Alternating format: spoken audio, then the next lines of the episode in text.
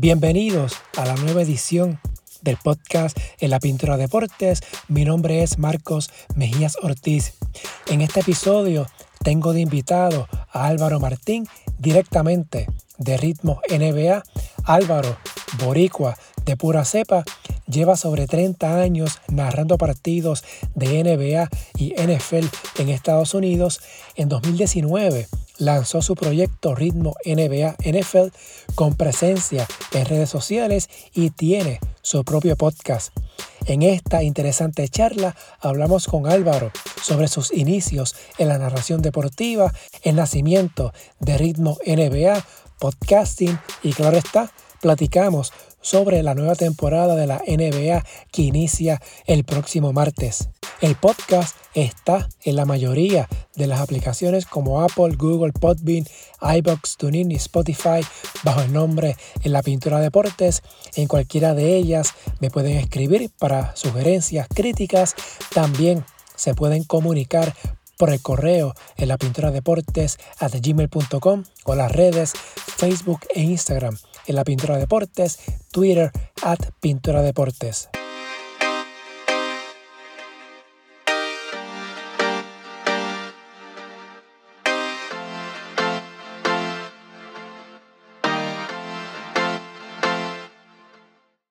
Un episodio que hace tiempo estaba loco por hacer porque yo quería tener a este invitado conmigo. Traducción, traducción. Nadie más se presentó, no me quedó más remedio que ir al fondo del saco e invitar a Álvaro Martín a mi podcast en la pintura de deportes, el podcast que escucho con frecuencia, pero está bien, está bien Marcos, se te quiere como sea.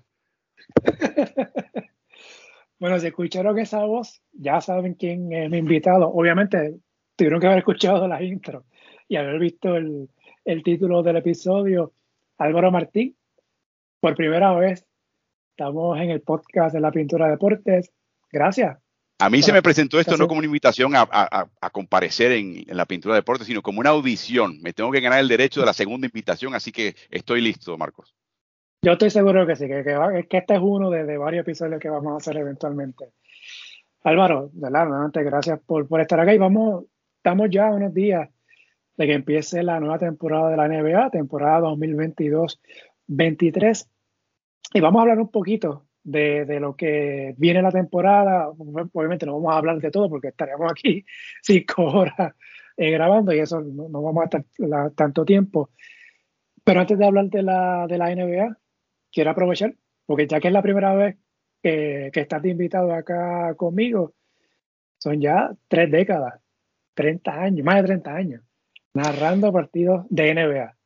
Todo nació en, Río Piedras, Puerto Rico, cuando en aquella época, no estoy seguro si era eh, Norman H. Dávila y Heike, Emilio Heike, que traían, traían los juegos de NBA y de ABA grabados en Nueva York y en tres o cuatro días viajaban de vuelta con las cintas de los juegos y los transmitían de forma diferida en la, en la, televisión puertorriqueña. Yo recuerdo ver la ABA, yo recuerdo ver a Dr. J en la televisión puertorriqueña.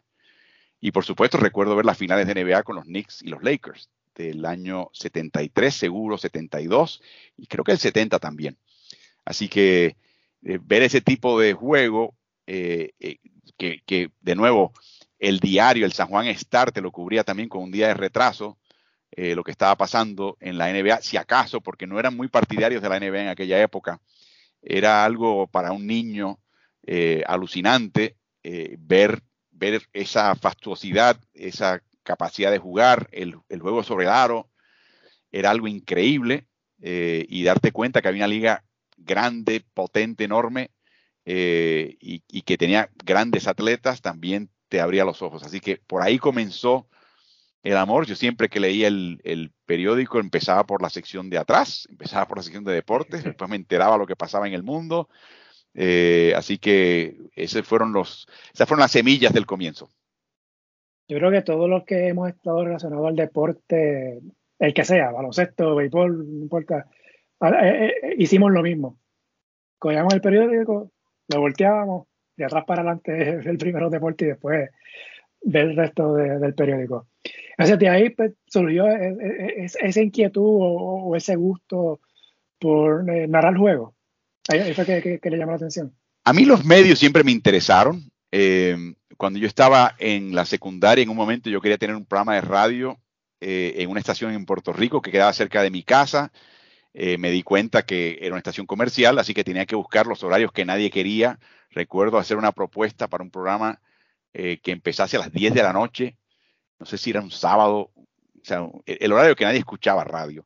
Me miraron, se sonrieron, me vieron la cara de, adolescente que tenía, me dieron las gracias y, no me dieron la, oportunidad, que creo que era lo, lo, apropiado. En aquella época tenías una licencia de la FCC, no todo el mundo se podía colocar detrás de un micrófono, a mí no me conocían. Así que desde, desde chico tenía ese interés. También recuerdo, mi otra pasión es la NFL, escuchar juegos de en la radio de la estación de radio de las Fuerzas Armadas de Estados Unidos que venían de Ceiba. Y se escuchaba muy mal en, la zona metropolitana. Y lo que recuerdo era, estoy hablando mediados a fines de los 70 que en aquella época estoy seguro que el que estaba programando y decidía qué juegos se escuchaban o no, tiene que haber sido el área de Maryland, porque siempre estaban los juegos de los Colts de Baltimore, que ahora después se mudaron a Indianápolis, en aquella época de Baltimore. Y cada semana escuchaba los juegos de los Baltimore Colts. En aquella época ese equipo tenía talento, era de playoff y me enchufé a la NFL de esa manera. Así que para mí el, el, tú poder tener ese, esa capacidad de tú conectarte con el mundo, eh, sea tú recibirlo o tú provocarlo, emitirlo, siempre ha tenido una, una magia tremenda para mí. Eh, la otra cosa que recuerdo es cuando me gané un, un dinerito, unos chavitos, ahorré y me compré una radio banda ancha, donde podía escuchar la radio de cualquier parte del mundo si la señal llegaba a mi, a mi artefacto. Y recuerdo haber escuchado radios de todo el mundo, en lenguajes que no conocía. Eso me alucinaba. Así que ese, es el, enamoramiento que uno tiene con los medios desde que uno es chiquito. Obviamente, el que no lo sepa, Álvaro Poricua. Así que fue este, conoce ¿no? Cómo es ¿no? este, este ambiente del deporte acá. Y hablando de eso, eh, como mencionaba al principio, tres décadas narrando juegos de NBA y también de NFL, porque también narra partidos de, de, NFL. Al estar en Estados Unidos, tiene que adoptar un acento, entre comillas, neutral, ¿verdad? Para tratar de llegar a más personas, porque cada, país, cada territorio de América Latina tiene un acento en particular. ¿Cómo trabajo con eso? E, e, esa parte del acento para llegarle a más personas. Bueno, si no hubiese desarrollado esa capacidad, no hubiera durado ni un año. Eh, la suerte que tuve yo es que cuando empecé en la empresa donde, donde empecé, en aquella época había muy, muy pocos suscriptores de cable. Eh, y la mayoría de estaban concentrados más bien en el cono sur, Uruguay, Argentina, Chile.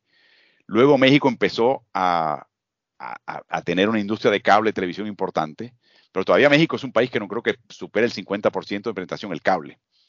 Así que México siempre ha sido un, país mediáticamente de las televisoras de televisión abierta, televisión gratis, los canales tradicionales. Pero sin duda, si no tenía yo ese tipo de, de español más neutral, no hubiera llegado a la esquina. Y uno logra eso teniendo mucha paciencia y fijándose mucho y escuchando muy bien a la persona que no es de tu país. Eh, e, es un estudio completo.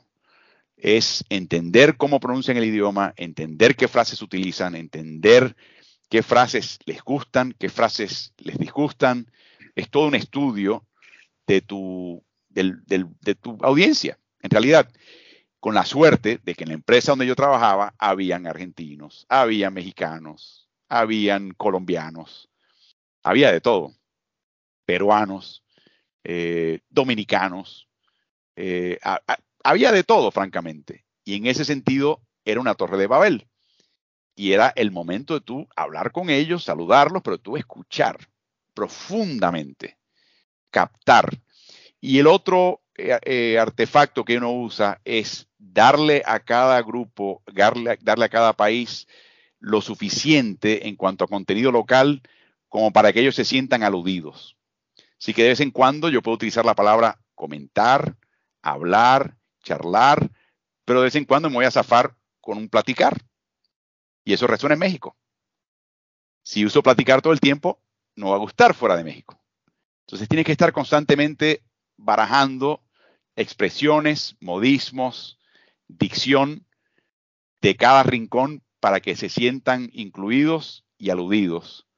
Eh, y eso es un tema en particular, Marcos, que, gran parte de tu audiencia es muy amante del deporte, obviamente, y sobre todo está basada en Puerto Rico en este momento. Aunque eso pienso que va a cambiar eh, con el tiempo, pero en este momento la gran parte de los que nos escuchan y nos están viendo y escuchando están en Puerto Rico. No tienes idea de la cantidad de gente que, que se me acerca y me dice, Álvaro, ¿qué tengo que hacer para poder llegar a hacer tal cosa? le digo, ¿cómo? ¿Qué tengo que hacer? Y ahí mismo lo interrumpo. ¿Cómo? ¿Qué tengo que hacer? Perdóname. Entonces, cuando lo hago por séptima ocasión, caen en cuenta. Ah, me está corrigiendo la pronunciación de la R. Entonces lo ve, lo miro a los ojos y le digo, sin eso no llegas a primera base. O sea, es un requisito absoluto. Marcos, yo soy creyente de la idea de que no existe tal cosa como un buen español o como un mal español. Yo creo que el, vernáculo en cada región y país toma su rumbo y nadie lo para. No es muy difícil parar o corregirlo. O sea, no te voy a decir a ti que este país lo habla mejor, este país lo habla peor. Para mí eso es absurdo. El ejemplo que yo doy es que el español, el que se habla en España, es un malísimo latín. Terrible. Es increíble cómo estos, españoles se han, han birlado el latín. Y mira cómo lo hablan ahora. ¡Ah! Terrible, malísimo. No, no, el español es el español. Y evolucionó de esa manera y es lo que es. Y punto. No es un mal latín. El francés no es un mal latín. El rumano no es un mal latín. El portugués tampoco lo es. es son lo que son. Así que eh, pongo esa salvedad por al, frente para que la gente entienda que yo no estoy aquí juzgando diciendo este es mejor o peor. Sin embargo, a nivel comercial, existe tal cosa como un español neutral y es lo que te abre puertas, hoy por hoy, sobre todo a nivel multinacional. Y por eso solamente es una realidad económica que te abre puertas o no y que te permite hacer cosas o no. Y, y, esas son las redes del juego. Y eso hay que, así es, así es, no lo puedes cambiar tú. Y la, audiencia no va a cambiar por ti. Es muy, muy difícil que, que, una audiencia acepte a alguien que hable de otra manera si consideran que esa otra manera es equivocada. Imposible. Entonces, todo lo bueno que tienes que aportar y que decir, no te lo van a aceptar. Así que esa es la realidad económica. Así que cuando me preguntaban eso en particular, venía esa corrección inmediata si, detectaba ese tema que hay que corregir. Así que puedes seguir hablando como tú quieras en tu casa, pero si te vas a dirigir a una audiencia multinacional, tienes que prepararte y tienes que cultivar un español neutral. Y el español, pues quizás tengo un bias acá, para mí es el mejor idioma que hay, pero es interesante que.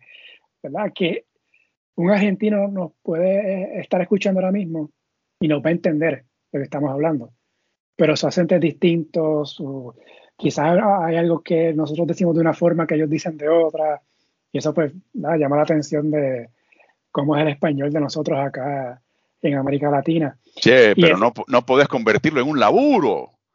¿Entendés? O sea, no puedes convertir el entenderte en, una, en un proceso, en un filtro difícil de incorporar y, y digerir. Entonces, tienes que tener tienes que facilitarle a ellos. No, tienes, dale, no le des excusas para cambiar el canal o para buscar otro podcast o para ver otra cosa.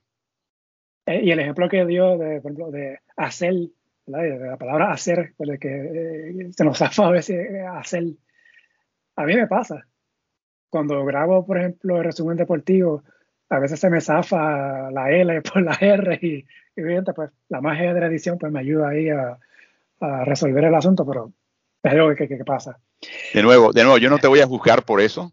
Yo no te voy a decir que tú hablas mejor o peor español que el guatemalteco o el español o el paraguayo o el paraguayo lo habla mejor que tú. Eh, eso para mí es una discusión totalmente estéril y absurda. Pero si quieres estar en un medio multinacional y quieres reunir una audiencia, estas son las redes del juego. Y, y, y ya, esas son las redes del juego. Gústenos o no. Así, así es el juego.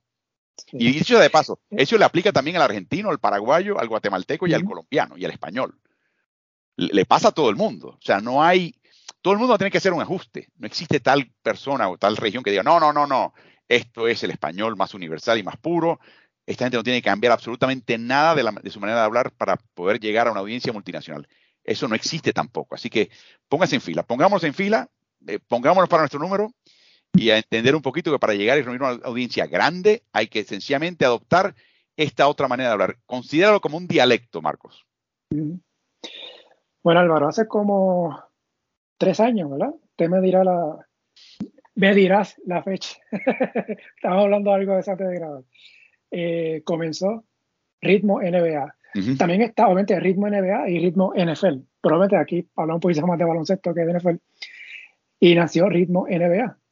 Yo recuerdo una vez, creo que fue conversación en DM que tuve contigo una vez y te comenté, este, oye, ¿cuándo viene un podcast? Me recuerdo que, me comentaste pronto, hay algo por ahí pronto.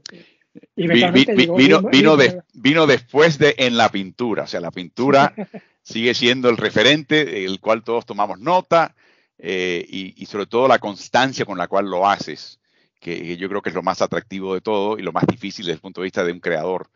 Así que eran cosas que yo quería hacer por mucho tiempo. La empresa donde trabajaba no tenía el baloncesto ni el fútbol americano como prioridad era un deporte secundario.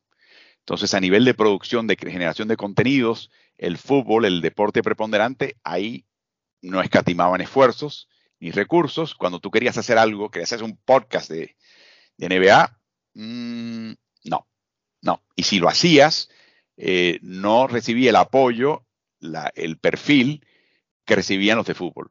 No lo estoy diciendo con frustración es una realidad económica que el deporte preponderante es el que tiene mayor audiencia natural. Por lo tanto, si vas, si tienes recursos limitados, los vas a colocar donde te va a dar un mayor, un mayor retorno. Así que no estoy, em, no estoy, no es una queja, no es una, eh, eh, la realidad es esa. Pero siempre me quedé con las ganas de hacerlo y no se me permitía hacerlo. O sea, ni ellos querían hacerlo internamente, ni me daban el permiso de hacerlo. Entonces, eh, en parte, tan pronto tengo la posibilidad de hacerlo, lanzo este tipo de esfuerzo y ha sido para mí un enorme aprendizaje, que sigue siendo un aprendizaje. Y, yo creo que para, ah, inclusive para aquellos que son muy buenos en ese negocio, en el cual yo no me incluyo, eh, son personas que siguen en constantemente evaluando, adaptando e innovando. Eh, pero todo nace, muy sencillo, Marcos, de la, de la percepción de que traza una raya para aquellos que tienen 40 años o menos y no te van a ver un juego de dos horas y media de NBA ni un juego de tres horas y pico de NFL. No te lo van a ver ya. Es más, no estoy seguro que te van a ver la final. Eh, es más, no estoy seguro que te van a ver un juego completo de su propio equipo favorito. Mucho menos de temporada regular. Quizás te vean los de playoffs, pero no de temporada regular. Entonces, el patrón de consumo ha cambiado, que ahora lo que hay que hacer es crear algo que la gente tenga el tiempo para ver y que además resulte interesante. Eh, y por eso la necesidad de, crear contenidos más cortos y más específicos y aprender dentro de eso lo que gusta y lo que no gusta, Marcos. Sí, en mi caso, yo, a mí me encantan los podcasts. Eh, yo creo que es una gran alternativa, sí, de entretenimiento, podemos decirlo así, pero también de, informarse. Eh, yo creo que tengo como más de 40 suscritos a la aplicación del teléfono. No los escucho todos, porque es imposible. Aunque irónicamente, con que lo mío es el deporte, escucho más podcast de noticias, sobre todo de, Estados Unidos, uno que otro de Europa, que podcast de deportes en sí. Que sí que pues, ese es el nivel. Yo, yo prácticamente yo no escucho radio. Yo pongo un podcast, bajo el episodio de X programa que yo escucho, Eso, es lo, que escucho en, el carro. Pero eso es cierto y eso es, yo creo que se, está replicando en todo el mundo. El tema, sin embargo, Marcos, es que tienes una cantidad limitada de horas para escuchar. Y en algún momento, si por ejemplo hay un nuevo podcast, te tiene que interesar de una manera tremenda para tú cancelar y, desligarte de otro que ya tienes en la lista. Entonces, el que tienes en la lista ya, más vale que se ponga las pilas y siga siendo bueno, porque si no, termina en el fondo de la lista y es el, primero, el primer candidato a ser eliminado para incorporar uno nuevo. Y ese es el, el, el, el territorio competitivo de los medios en este momento. Eh, y, otra cosa. Es muy duro, muy duro. Continúa. Sí, y, otra cosa, hablando precisamente de eso, y algo que yo mismo me quiero aplicar eventualmente. Ahora mismo este podcast es, de audio. Nos estamos, ahora mismo nos estamos viendo, ¿no? Pero el podcast yo lo subo este formato audio. El caso Ritmo NBA, sé que está en YouTube y está también en formato audio. Y para mí eso es lo mejor que, eso es lo que hay que hacer. Eh, cuando se ve formato podcast, pues yo he visto algunos podcasts que están solamente en YouTube, o están solamente en formato audio, o solamente lo tiran por Facebook Live, y ese es su podcast, entre comillas. Y creo que a veces te estás perdiendo ahí, porque hay, hay, uno, hay un público que sí es de YouTube, pero hay otro, en mi caso, que es más de escuchar de audio, que está ahí también, que le gustaría escuchar X programas de X cosas, y está también el, que le gusta ver. El, el, fundamento de los medios de comunicación, la, la base fundamental es que hay un costo fijo que se requiere para crear un contenido, sea una revista, sea un podcast, sea un programa de televisión. Para generarlo hay que gastar X. Ahora, una vez tú lo generas, tu obsesión debe ser la escala. Es que alcance la red más amplia y reúna la audiencia más amplia, porque el costo variable de alcanzar a ese nuevo miembro de la audiencia es prácticamente cero. Y sobre todo con las plataformas digitales. Entonces, parte de lo que ha pasado con el mundo digital es que aplana el, campo competitivo. Antes tú tenías que ser una gran empresa televisiva o mediática y con tu nombre y tu renombre eh, y con tu penetración y alcance por los medios tradicionales tenías un peso en el mercado. Bueno, ahora cualquier peladito de, cualquier rincón del universo, pero que tenga algo que no tenga más nadie, sea la percepción, capacidad analítica, capacidad de entretenimiento, eh, carisma, lo que sea, eh, distintos aspectos, ¿no? Si lo tiene y lo graba y lo publica, el mundo va a llegar a hallar ese contenido y se va a quedar con él. Entonces es la gran aplanadora. La, plataforma digital aplana. Eso es parte de lo que yo estaba viendo. Que yo creo que, de nuevo, en un futuro, eh, por ejemplo, la transmisión de un partido tendrá su tradición, eh, su presentación tradicional eh, y relato tradicional, pero por ejemplo, tan temprano como el año que viene, creo que la NBA está pensando sacar múltiples transmisiones de cada partido. Múltiples. Cuando te digo múltiples, no te digo, ah, una segunda, una tercera, o el Manning Cast que tienen en los partidos del lunes por la noche con los hermanos Manning. No, no, no, no, no, no, no, no. Puede que un partido tenga 30 transmisiones alternas. 30.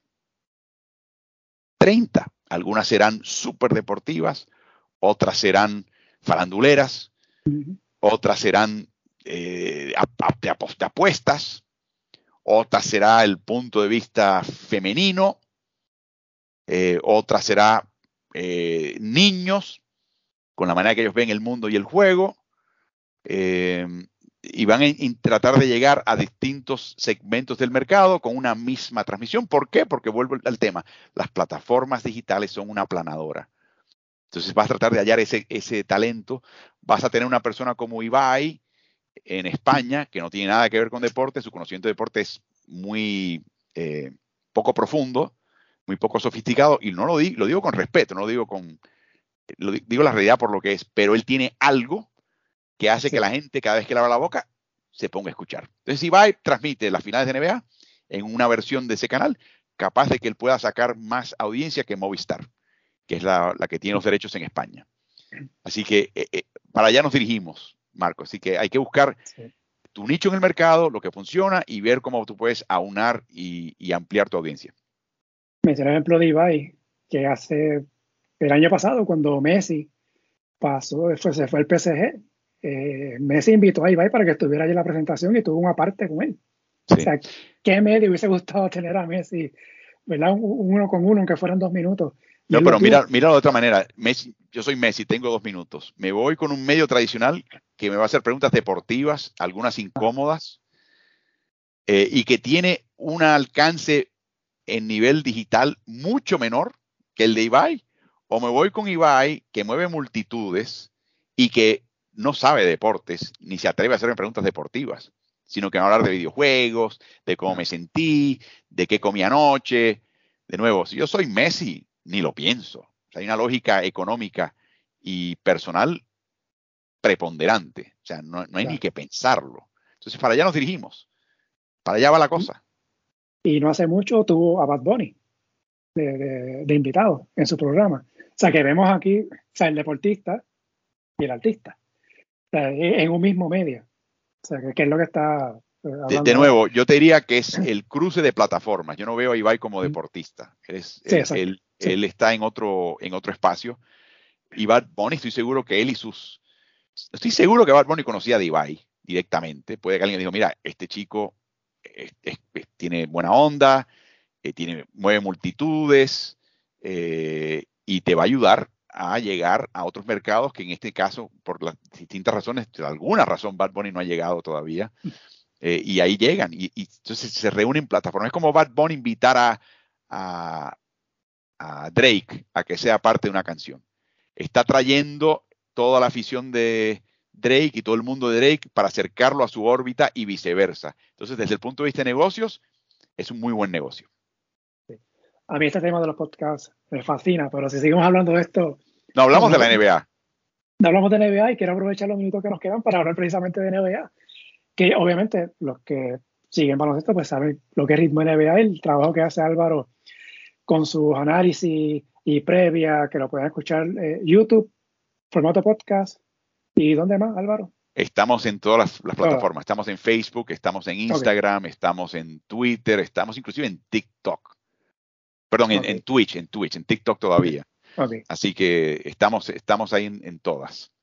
Sí, obviamente los que la siguen Álvaro, pues saben el, trabajo que, él hace y los análisis que estaba haciendo, ¿verdad? Ahora que empieza la temporada en los próximos días. Pero yo quiero aprovechar que Álvaro está aquí para hablar de unos temas rapiditos. Ahora que empieza esta temporada, no necesariamente en orden de importancia. Este año, eh, que lo hablamos antes de empezar a grabar, eh, este es el año de los regresos en la NBA. Que estos son los temas que quizá mucha gente vamos a estar pendientes de cómo le va la, temporada a estas figuras eh, eh, que voy a mencionar ahora. Kawhi Leonard con los Clippers, que no jugó el año pasado por lesión. Vencimos, que sabemos ¿verdad? Lo, que pasó con, con Filadelfia, luego fue cambiado a los Nets, eventualmente no jugó con Brooklyn. Sam Williamson, que quizás creo que para mí es la figura que, no sé si presión decirlo, eh, que, pueda tener. Fue el primer pick hace unos años atrás, no jugó el año pasado, se ve bien, eh, condición física. Y otro que agrego, Jamal Murray, de los Nuggets de Denver. Álvaro, de, estos que mencioné, ¿alguno que, te llame la atención? Eh, yo te diría que Los Ángeles Clippers con la llegada de John Wall también, que ha sido otro tapadito y desaparecido. No estoy seguro que va a tener el impacto que va a tener Kawhi. Y con un Kawhi que tiene los muslos ahora del tamaño de un tronco secuoya allá en el norte de California, eh, es el equipo a seguir. Este es un equipo que aún diezmado con el coach que se gasta y con el personal que tiene, eh, era un equipo que era peligroso en los playoffs. Bueno, ahora está armado hasta la coronilla, hasta la coronilla. Así que si nadie se lesiona, ¿hasta dónde va a llegar ese equipo? Para mí ese equipo es de semifinal de conferencia para arriba. No estoy eliminando sus posibilidades de ganar un campeonato. Solamente digo que como mínimo ese equipo usted tiene que trazar una semifinal de, conferencia. En una conferencia muy difícil. Eh, puedes hablar de los ausentes en Los Ángeles también si quieres. En cuanto a la ausencia de LeBron por lesión y sobre todo de Anthony Davis. Están de vuelta ahora. ¿Hasta dónde van a llegar ellos?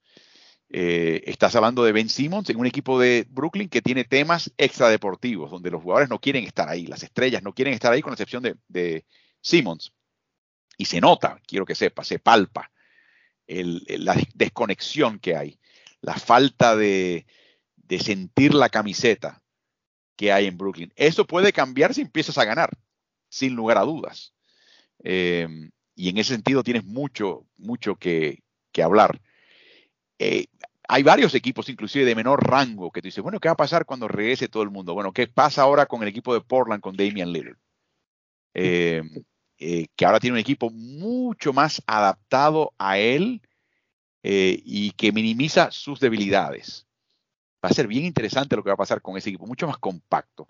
Mencionabas a Zion Williamson. El éxito que tuvo New Orleans sin él le resta presión desde el punto de vista de ganados y perdidos. Pero le pone presión en el sentido de, hey, ponte en fila, toma tu número, adáptate a lo que existe y añade a lo que existe. No vengas aquí a, dar protagonismo por gusto, sino verdaderamente encuentra tu nicho del cual tú puedes contribuir a un equipo que ya era un buen equipo. O sea que tienes toda una cantidad de situaciones que están en el aire que, se van a ver. un equipo que yo creo que también eh, tiene mucha presión este año y tiene que producir mucho más, pero creo que también tiene un jugador nuevo que puede ser un elemento importante. Los New York Knicks, con, con la llegada de su nuevo armador, flamante armador Jalen Bronson. Eh, o sea, hay tantas y tantas tramas y se va a rebarajar. Mencionabas el equipo de Denver, un equipo de Denver que regresan no uno, pero dos de sus jugadores. Murray estuvo fuera eh, y, no es el único, por supuesto, en ese equipo. Ese equipo por mucho tiempo extrañó eh, importantemente a su, a su alero, que puede jugar también de, de ala pivot. Estoy hablando de Michael Porter Jr. Ese equipo está para ganar, pero tienen el triple, tienen los jugadores que van a jugar defensiva el mínimo, cómo se van a conjuntar Michael Porter Jr. y Aaron Gordon. ¿Van a colocar los tres en cancha o alternarlos? Hay, hay, preguntas, pero hay un montón de equipos que están reintegrando jugadores eh, y que te ponen a pensar hasta dónde va a llegar estos equipos y cómo se van a rebajar las posiciones en el oeste. Eso para mí es absolutamente fascinante, Marcos. Sí. Eh, también de otras historias, a modo de repaso, mencionar a los Lakers, obviamente el caso de LeBron y Anthony Davis, yo agrego este Russell Westbrook. Hay que ver qué, va a pasar con él finalmente. Yo, yo, he visto, este ya yo he visto lo suficiente. Eh, a Darvin Ham lo entrevistan y lo contratan porque él deja saber que él no tiene pelos en la lengua y que si hay que poner en cintura a Russell Westbrook, él está perfectamente capacitado para hacerlo. Él es más bravucón que el potro más salvaje que haya en la pradera, en este caso Westbrook, en, cuanto a ensillarlo y encasillarlo a un esquema. Y yo creo que Rob Pelinka quería escuchar eso para que la adquisición de Russell Westbrook no fuese en vano y para no tener que entregar la selección de primera vuelta del 2027 y 2029, que ha tenido múltiples oportunidades de hacerlo y no ha querido hacerlo. Pero Darwin Hammond es un chico que ve la cancha del lado defensivo para arriba, como dicen los argentinos de atrás, para adelante, atrás siendo la parte defensiva. Y ya hemos visto en la pretemporada es algo que te deja la boca abierta. El que Russell Westbrook esté un poquito perdido en defensiva no es nuevo. Pero el que muestre desgano y no muestre la energía que muestra en el costado ofensivo, eso sí es nuevo. Y eso tiene que ser sorprendente y preocupante. Y ya en la pretemporada lo vimos, hay un videíto que colocamos en la página de, Twitter de Ritmo NBA que pueden ver un ejemplo clásico de lo que digo. Y si una cosa es que tú te pierdas defensivamente, no, no, leas bien, hagas la rotación equivocada, eh, tratas de, cortar un balón y expongas a tus compañeros a un desbalance defensivo. Todo eso tiene su, su, costo y consecuencia. Pero tú no poner esfuerzo, eh, tú no eh, derrochar energía, como siempre lo haces en el costado ofensivo, uy, eso tiene que preocupar. Así que yo creo que esto es un experimento de química que están alargando por un año más, en parte porque no hay un mercado para Westbrook que sea natural, y en parte porque Pelinka testarudamente no quiere soltar esa selección del 2027 y 2029. Pero si esto sigue así, hay dos caminos y ninguno de ellos muy bonito. O conceden esas selecciones en un traspaso y sacan a Westbrook, o sencillamente literalmente le pagan cuarenta y pico millones, casi 50 millones para que se vaya a su casa y no esté más con el equipo. Un poquito lo que hicieron con John Wall eh, y no va a quedar de otra. Lamentable, pero yo no veo cómo va a ser muy difícil integrarlo. Ojalá, ojalá encuentre ese nicho él pero va a ser muy, muy difícil y muy lastimoso ver un jugador que va a ser un futuro miembro de la fama pasar por una parte en su carrera tan, tan turbia y tan difícil como esta, Marcos. Que, que, que sabrá Pelinka que no sabemos nosotros para estar No, lo que sabe es que empeñó una fortuna por traer a Westbrook y que quiere que funcione el experimento. Eso es todo. Su reputación está, eh, está involucrada en eso. Entonces, eh, eh, este, no Westbrook es el jugador de la triple escena. Le pides que haga otra cosa, no le interesa. No sabe ser jugador complementario. No es, no es. Él no se levanta por la mañana diciendo, hoy voy a ser el mejor jugador complementario que yo pueda. No, no. Es, le cuesta mucho trabajo verse de otra manera. Eso le pasó a Alan Iverson en Filadelfia. En las postrimerías de su carrera terminó en Denver y no funcionó muy bien. Eh, hizo las cosas de una manera. Cuando el mundo cambió, las circunstancias cambiaron, no pudo adaptarse. Y fue triste verlo al final. Así que le está pasando a Westbrook y es triste porque es, un jugador entregado a la causa con una capacidad atlética tremenda eh, y con una intensidad tremenda, pero en este momento no está ahí y no se requiere eso de él y se requiere otra cosa y no la está proveyendo y es feo verlo caer en este bache, Marco. A, nadie le gusta ver a alguien jugar mal o no llegar al, a su potencial absoluto y por eso duele. Mencionaba que, es lo que sabe Pelinka, porque eh, como mencionaron los lo drafts del 27 y 29, estamos hablando de aquí 4 o 5 años, 6 años. Y me recordó un poquito la historia de Giannis Antetokounmpo de Milwaukee, ya sabía de Giannis, lo estaba observando hace, hace varios años, para el draft del 2013, ¿verdad? Si no fue Yanis, 2014. Y entonces, este, quién sabe, a veces, estos gerentes se adelantan varios años y ya están mirando a este muchachito de 13 años, 14 años, 4 o 5 años antes, eh, echándole el ojo. Y en el 2027 está retirado LeBron James. También, en, exacto. En el 2027 estamos viendo ya las postrimerías de la carrera de Anthony Davis. Entonces te va a hacer falta una selección de primera vuelta ese año y el 2029 para tú reforzar al equipo. Sabe Dios si el equipo está perdiendo. Y esa selección de primera vuelta en, el 27 y 29 son valiosísimas. Porque como le va al equipo, va a terminar siendo seleccionando los primeros cinco, cinco puestos. Así que yo creo que él ve eso.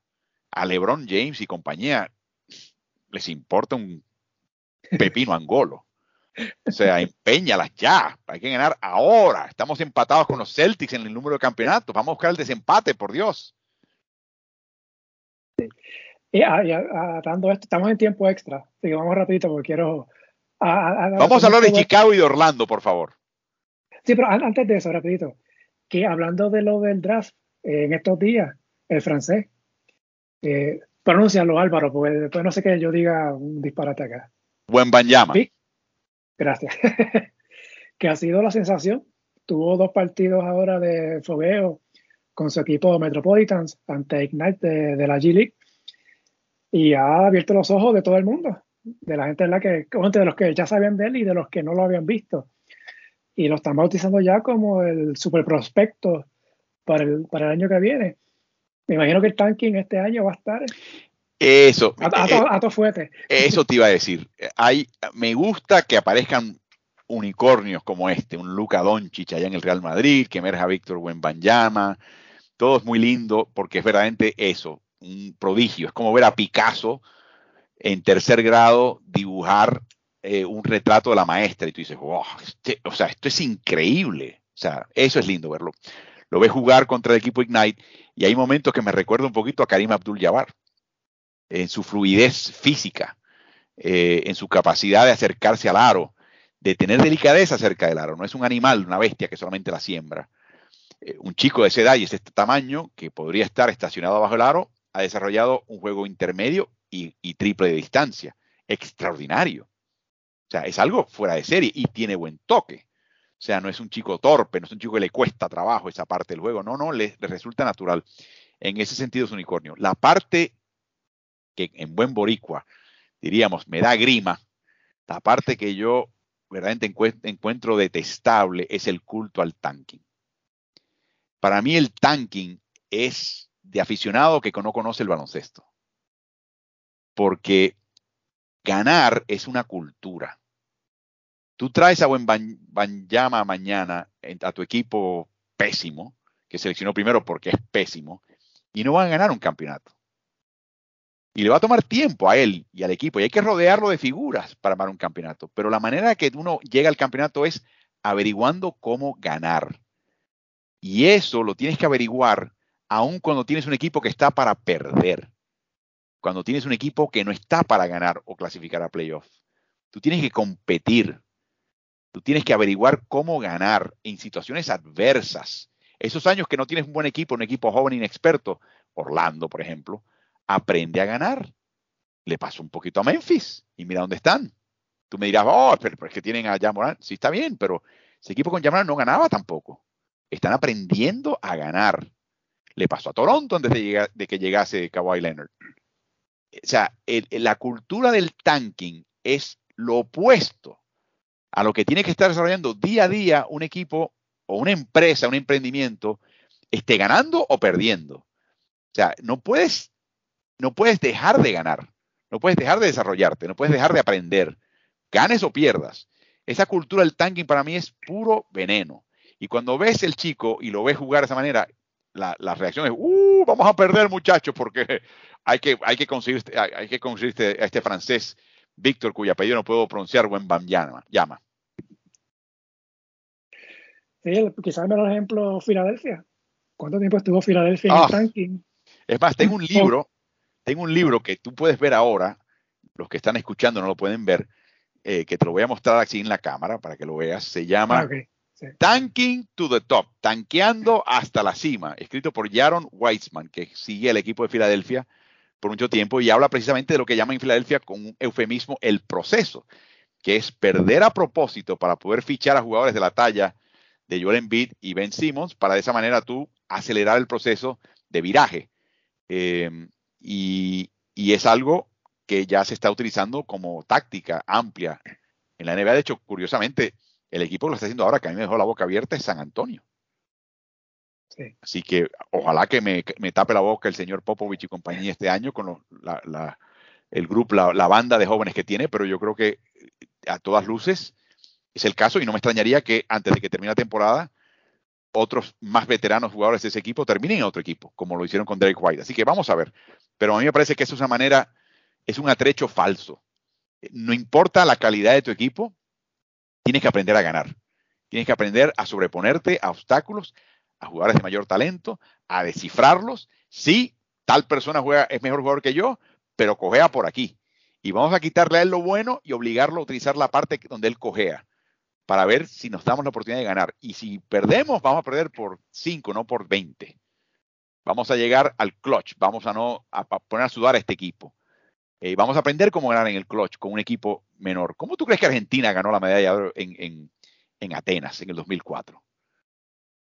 ¿Cómo crees que ganaron esa medalla de oro? Ese grupo. Eh, era porque querían competir. Tenían ganas, tenían ansias de ir a la cancha a medirse contra los supuestos mejores del mundo. Y eso los llevó a ser ellos los mejores del mundo. esa actitud no puede perderse por un instante en un equipo, en una empresa, en un emprendimiento. El que tenga un podcast no se puede rendir. Tiene que pelear, pelear, pelear y descifrar, descifrar y mejorar. Sí. Eh, que antes de hablar de la parte de los de Chicago, eh, LeBron James este año, si hay salud, debe convertirse en el jugador eh, con más puntos en la historia de la NBA en serie regular, pasándole a Karim Abdul-Jabbar. ¿Cuántos podcasts, cuántos programas de, entretenimiento van a, a tener el bendito debate quién es el GOAT, quién es el mejor? Una vez LeBron le pasa a Karim. Yo creo que ese debate existe, ese debate va a ser relanzado en ese momento. Eh, estoy notando que hay una diferencia tremenda entre personas de cierta generación que vieron jugar a LeBron y no vieron jugar a Jordan, que al ver a LeBron jugar dicen, no hay manera que alguien pueda ser mejor que esto. Y los que vieron a Jordan, un poquito por también la, no sé, la, la, soberbia de haber visto más NBA que tú, dicen, ah, ¿cómo puede ser? Tú no viste jugar a Jordan. Jordan era mejor y punto. Yo lo, yo lo veo de esta manera. Déjame preguntarte algo, Marcos. ¿Estás dispuesto ya? Tienes el monte Rushmore del baloncesto, donde solamente pueden aparecer cuatro caras, ¿no? Me imagino que hay dos caras que ya están talladas, que son la de Bill Russell y la de Michael Jordan. Ellos están ahí, sin un orden específico. Quedan dos espacios más. Número uno, primera pregunta, ¿Lebron está ahí? ¿Ya? Pase lo que pase, eclipse a Karim, sí o no, está ahí, ¿no? Te pregunto. Yo tendría que esperar a, que termine su carrera. No, yo estoy dispuesto a colocarlo ahí ya. Ya. O sea, así de extraordinario. No, tengo problema con que lo ponga. no, no, exacto. Ahora, la pregunta mía es, ¿a quién estás dispuesto a sacar del Monte Rushmore? ¿Quién se queda fuera? Pues a quedar fuera. ¿Quién se queda fuera? ¿Karim? ¿Se queda fuera Magic? ¿Se queda fuera Larry Bird? ¿Se queda fuera Will Chamberlain? Ese es el problema de estos debates y estas, estos escalafones. ¿Quién se queda fuera? O sea, yo creo que LeBron James es un fenómeno que nos tocó ver toda su carrera, que es un jugador mucho más redondeado que Michael Jordan. Eso lo puedo decir con autoridad, redondeado, esa palabra le cae de perilla a él. Eh, mucho más pasador, tiene más mano de triple, aunque no fue un gran triplero, desarrolló eso.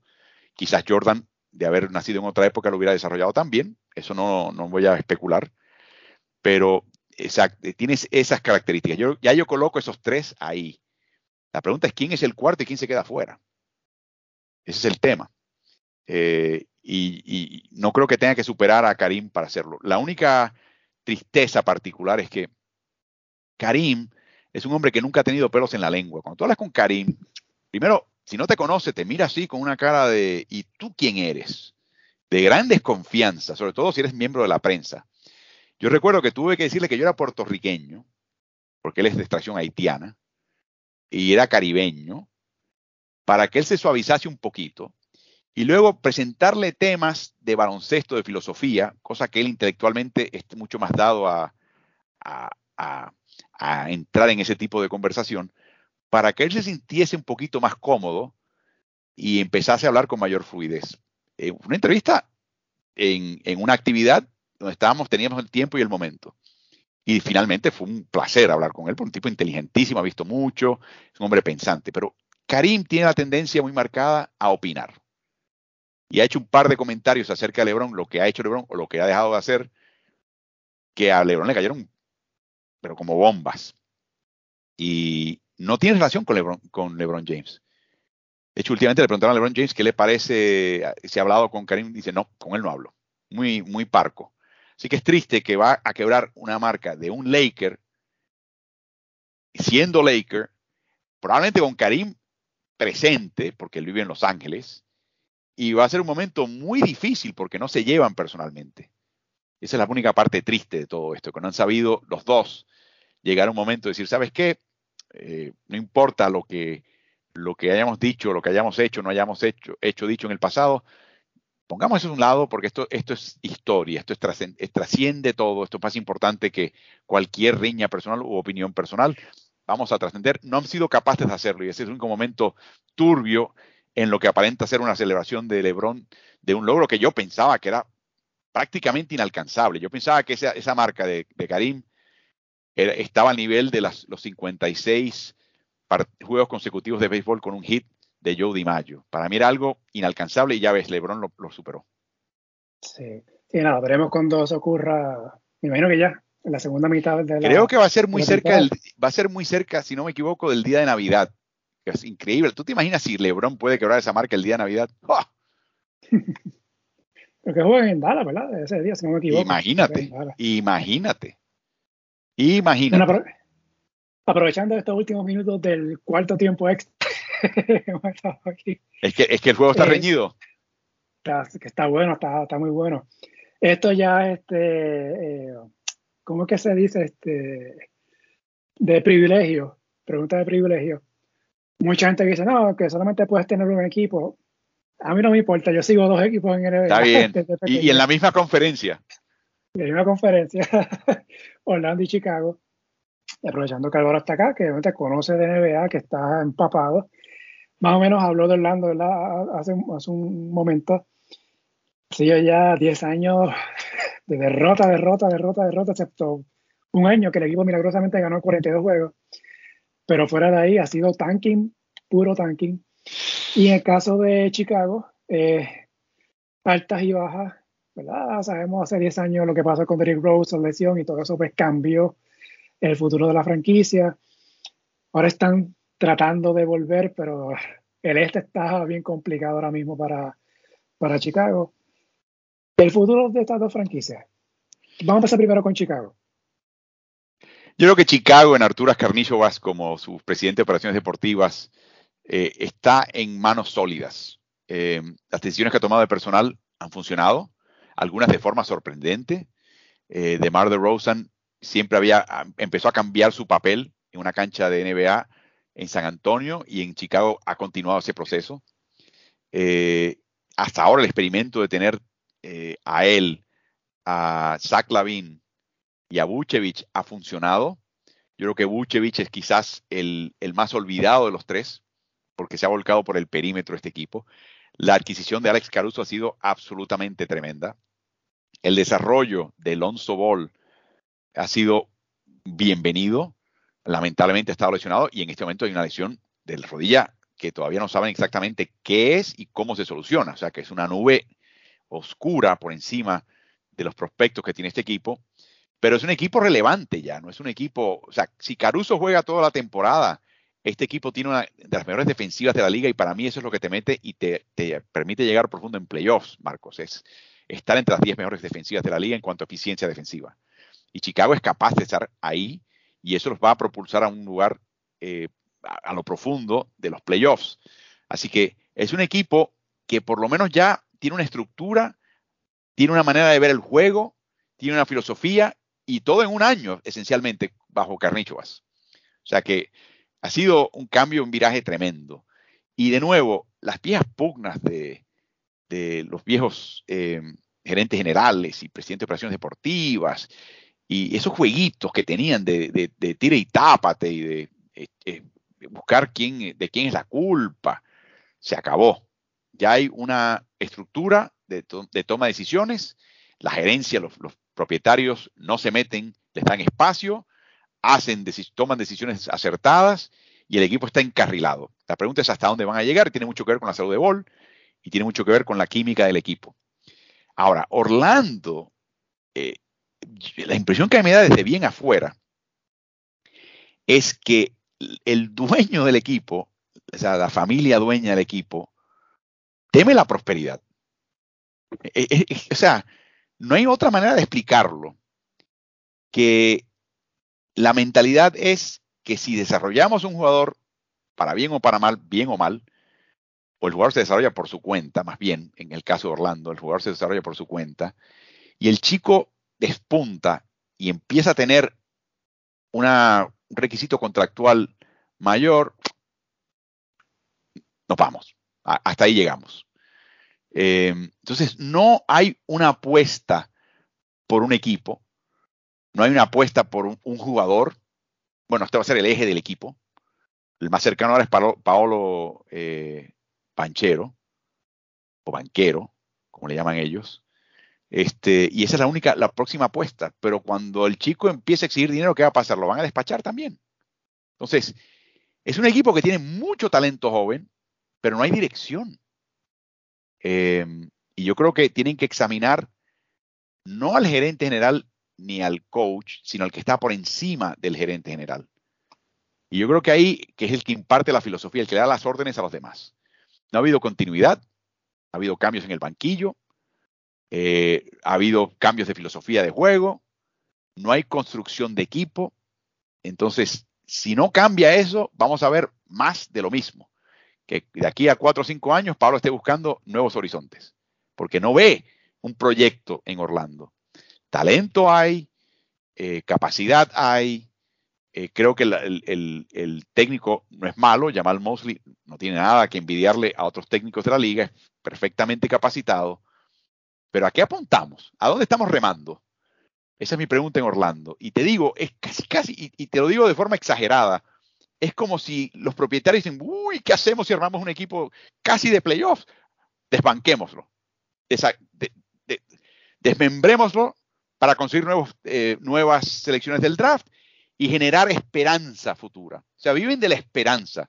Eh, como dirían en, en, la calle en Puerto Rico, viven del cuento, viven de la promesa. Pero no, no, no, no. Pero si tienes jugadores para ganar ahora y empezar a meterte en playoffs en la parte baja de la tabla y luego empezar a aspirar a subir un poquito más. Eso sí, para subir vas a tener que traerte un agente libre y un veterano que va a exigir dinerito.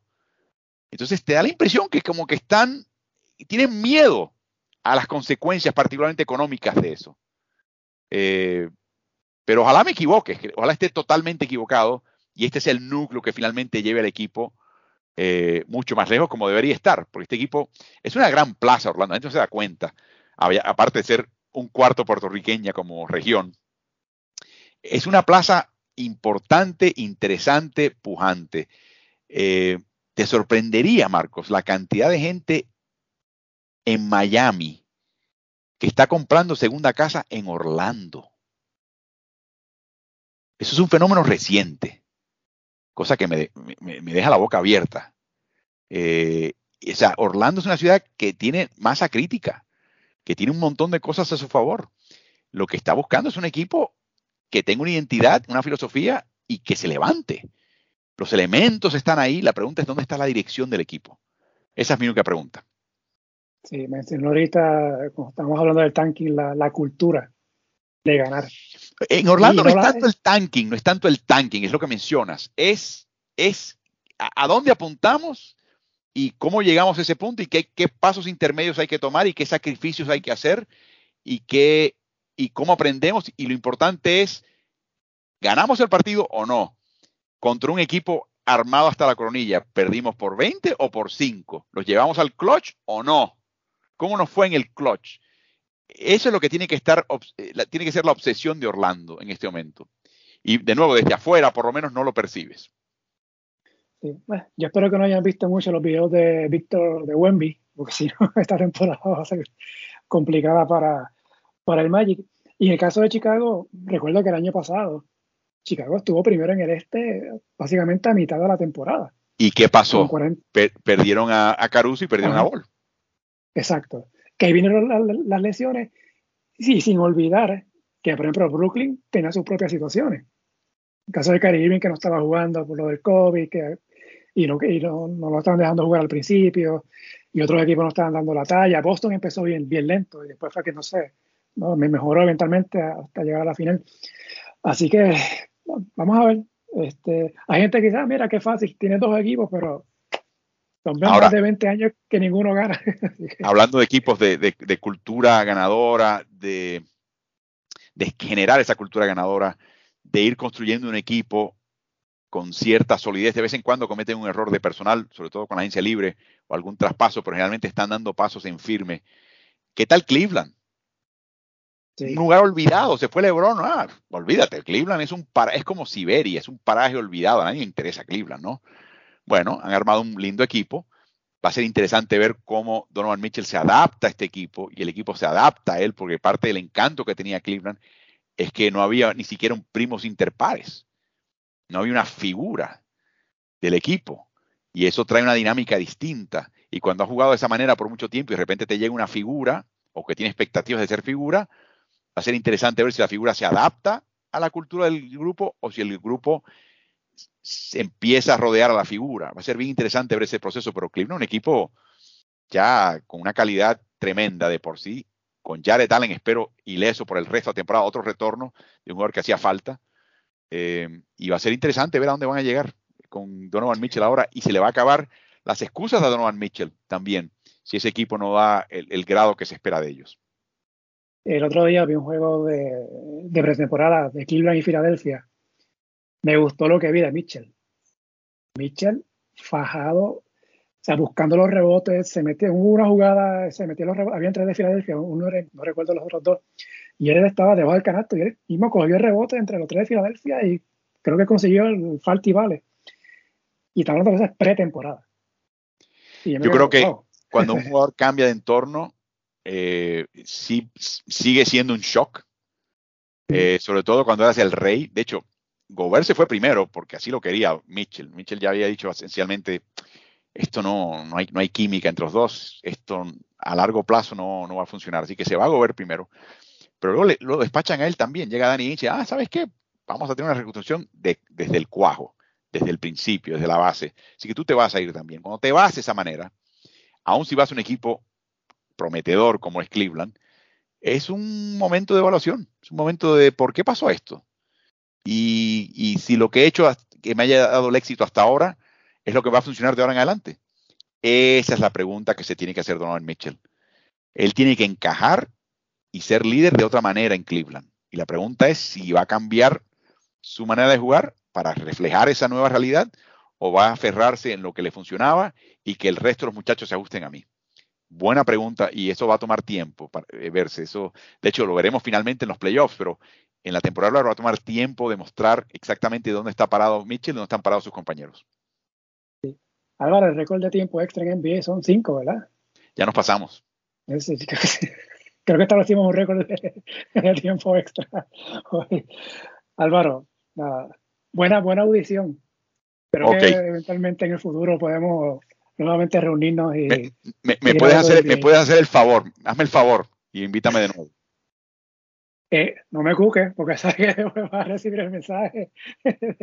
a ver cuándo está disponible. Álvaro, un millón de gracias por haber aceptado la invitación. Este, sé que nos extendimos, siempre me pasa esto con todos los invitados, siempre les digo cuánto tiempo tiene, o más o menos, y X tiempo, y siempre con todo me pasa, porque es que uno se envuelve y cuando la charla está buena, pues el tiempo pasa volando. Para mí, como siempre, un gusto, un honor, ya como consumidor de En la Pintura Podcast, eh, aparecer y ser parte del contenido. Ha sido un gusto, Marcos. Gracias. Gracias a Álvaro, una vez más, por haber aceptado la invitación al podcast. Este episodio se grabó la pasada semana y al momento de grabar desconocía la filtración del video en el que se observó a Draymond Green golpear a su compañero Jordan Poole de los Warriors de Golden State. Por tal razón hago la aclaración del por qué no se mencionó este incidente cuando hablé con Álvaro sobre la temporada de la NBA que comienza la próxima semana. Recuerden que el podcast está en la mayoría de las aplicaciones como Apple, Spotify, Google Podbean, entre otras, bajo el nombre En la Pintura Deportes, redes sociales, Facebook e Instagram en la Pintura Deportes, Twitter at Pintura Deportes y la página web en la Gracias por la sintonía y hasta la próxima.